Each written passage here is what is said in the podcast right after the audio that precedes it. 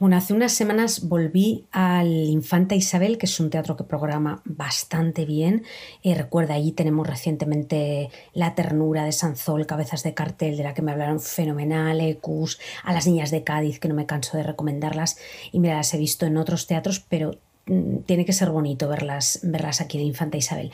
Bueno, pues eran semanas en las que había visto propuestas rompedoras, performáticas, complejas, contemporáneas y bueno, por una serie de circunstancias acabé allí un par de sesiones eh, con un par de cosas que te voy a contar y que vi allí. Y que no te mosques conmigo porque no están ahora ya, pero confío en que vuelvan a reprogramarse, a hacer bolos y si no, en su caso, que tengas registradas a sus protagonistas. Esto podría llamarse una semana al Infanta Isabel. Bueno, así que que arranque ya mucha mierda.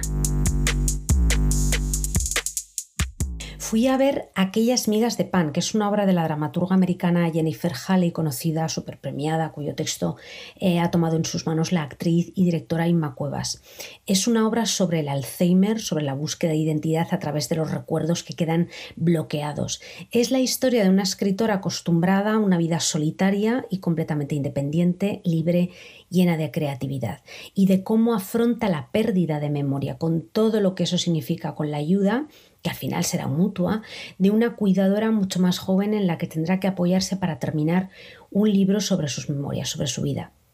La escritora es Alida, interpretada por Mónica Bardem, y la ayudante y cuidadora es Carmen Ibeas, que además también ha traducido la obra y se ha hecho cargo de la producción con Nico Verona.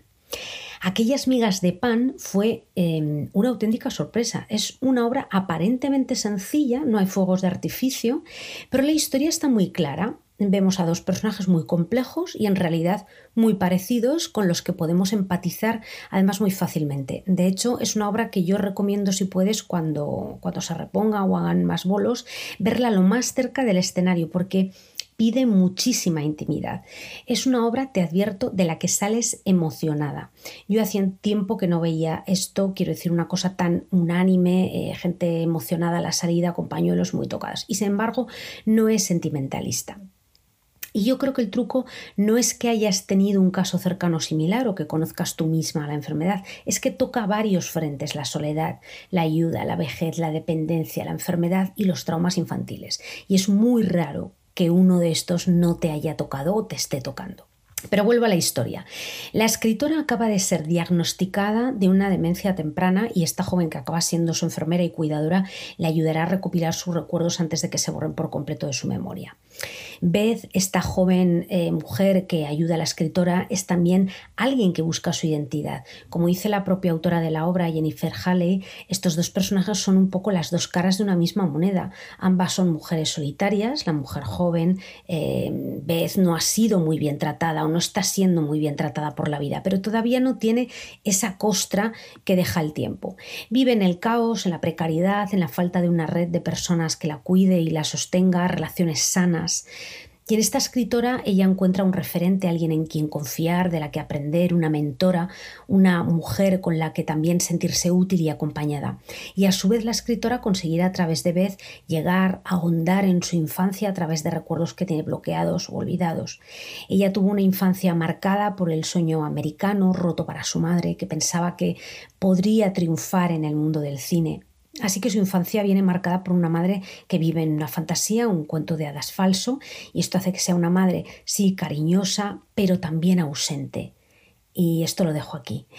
Y es por eso que Beth y Alida en realidad son bastantes más similares de lo que parece. De hecho, ambas se desdoblan en sus papeles de forma que vemos a la autora siendo niña a través de una joven madre que en realidad es su cuidadora.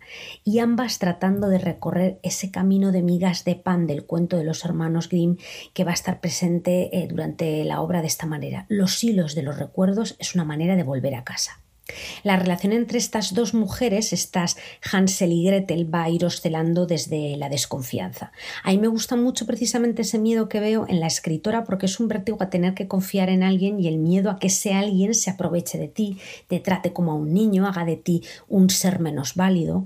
Algo que me conectó, supongo, ya no solo con el Alzheimer, sino con todo tipo de enfermedad que te coloca en un punto vulnerable porque dependes de la acción honesta del otro, tienes que negociar con la otra parte y contigo misma y escoger y decidir si quieres pagar un precio a cambio.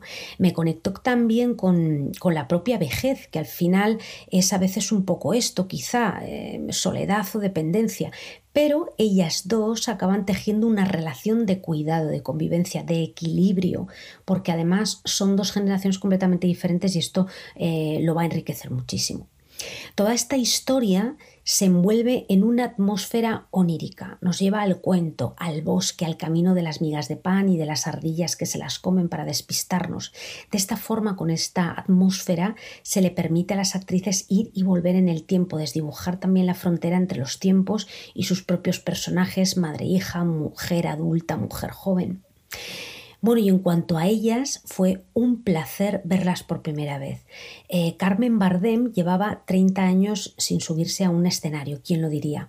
Y a Carmen Ibeas no la había visto y ha sido una auténtica sorpresa. Ella es una actriz que viene de réplica, ha formado parte de la joven compañía, ha participado en distintos montajes, así que ha hecho teatro, ha hecho cine, de hecho, te recomiendo algunas de las pelis en las que participa.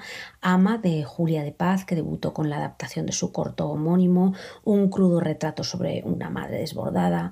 Eh, Estándar, una comedia vanguardista compuesta por un grupo de jóvenes talentos y también una peli que a mí me ha encantado, que es de las últimas que he visto y es Viejos, que es una peli de terror de Raúl Cerezo y Fernando González Gómez, en la que colocan a los viejos palabra además que aprovecho para dignificar, nada de mayores, nada de abuelos, ni tercera edad, eh, ni sobre todo nuestros mayores, viejo está bien. Los asesinos son ellos, los viejos, se genera una angustia tremenda, una panda de zombies viejos, una fantasía, te la recomiendo muchísimo y además es un poco una lección a la soberbia de la competencia de nuestros cuerpos y mentes. Sobre Mónica Bardem he caído en que a mí me encantaba ir a su restaurante hace años, unos cuantos, y anda que no he comido sus croquetas cuando mm, yo podía comer croquetas, qué tiempos. A ella quizá la hayas visto en, en cine, en boca a boca, junto a su hermano Javier Bardem y a su madre Pilar Bardem, más que Amor Frenesí.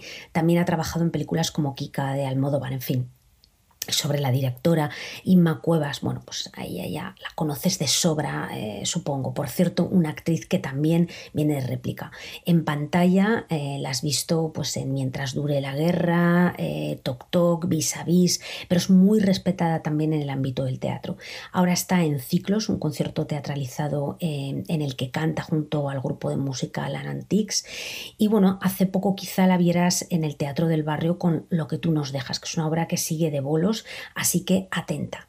Y bueno, ahora también la estarás viendo, yo me he enganchado en el programa de helados de televisión española, este paso no estrenamos que es una especie de, eh, yo diría, Masterchef del teatro sin salseo. Ese sería al menos mi resumen. Se centra en textos del siglo de oro eh, y tanto ella como Cristina Castaño y Ángel Ruiz guían, muestran, enseñan a personas conocidas, públicas o como le llamemos relevantes, cómo afrontar un pedacito de texto, cómo moverse, en fin, jugar un poco a ser actor y entender eh, cómo es esto. Y además está hecho en el Corral de Comedias de Alcalá, así que es gustosísimo. Son 10 programas, creo. Lo tienes que ver, lo puedes ver incluso en, televisión a la carta.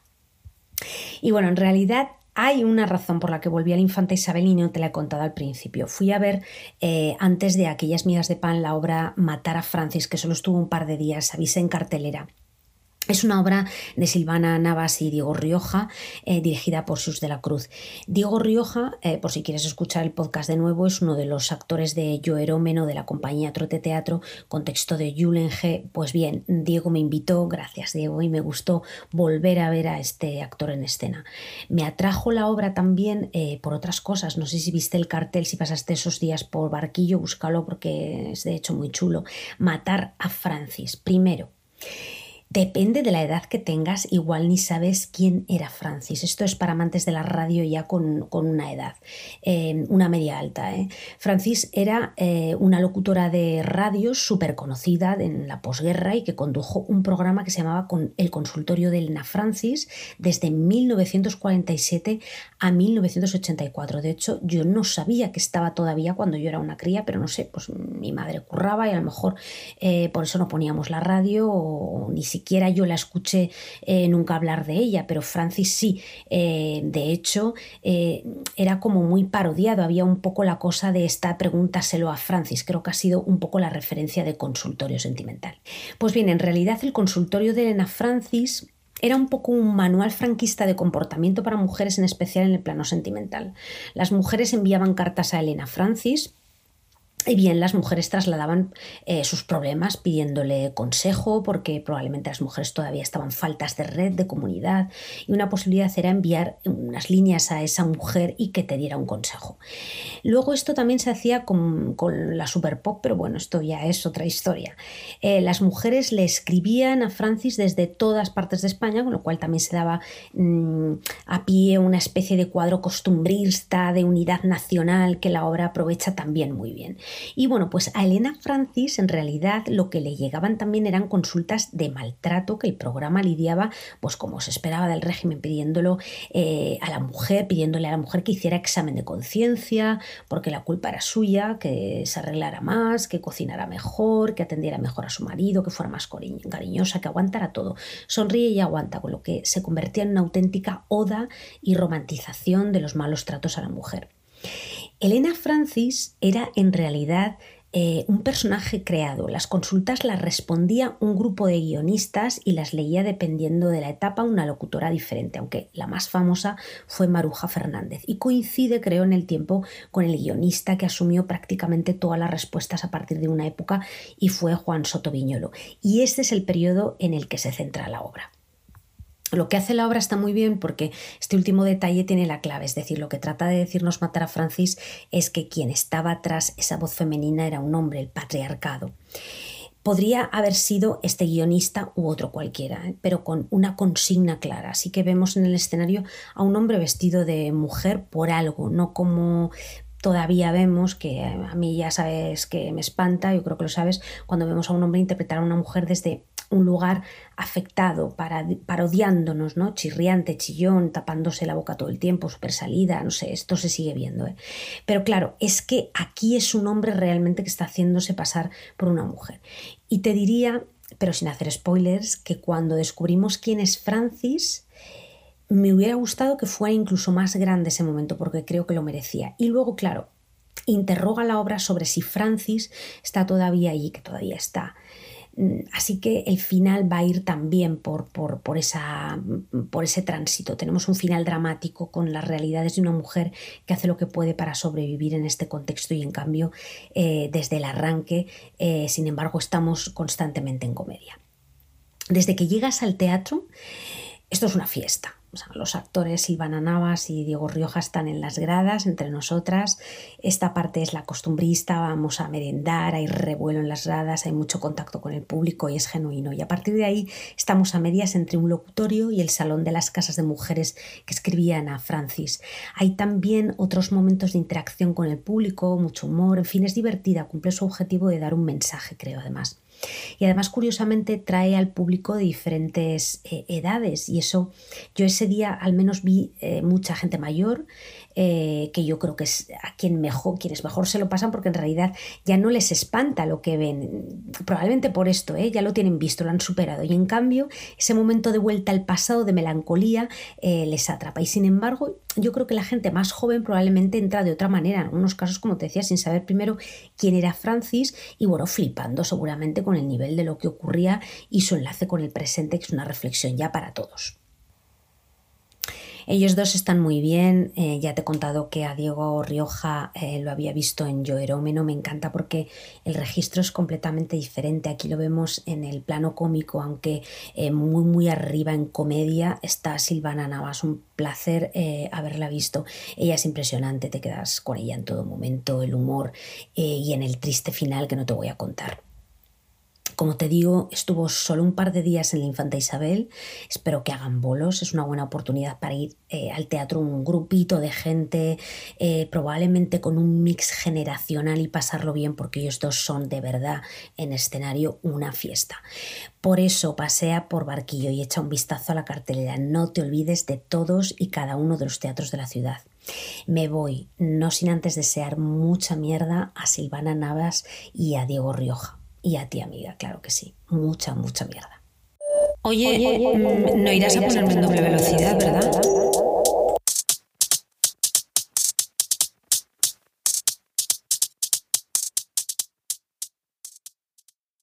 Mucha mierda no es solo tu podcast Canalla de Teatro, también es tu Instagram Canalla de Teatro. Si quieres enterarte de las últimas novedades, ya sabes. Mucha mierda.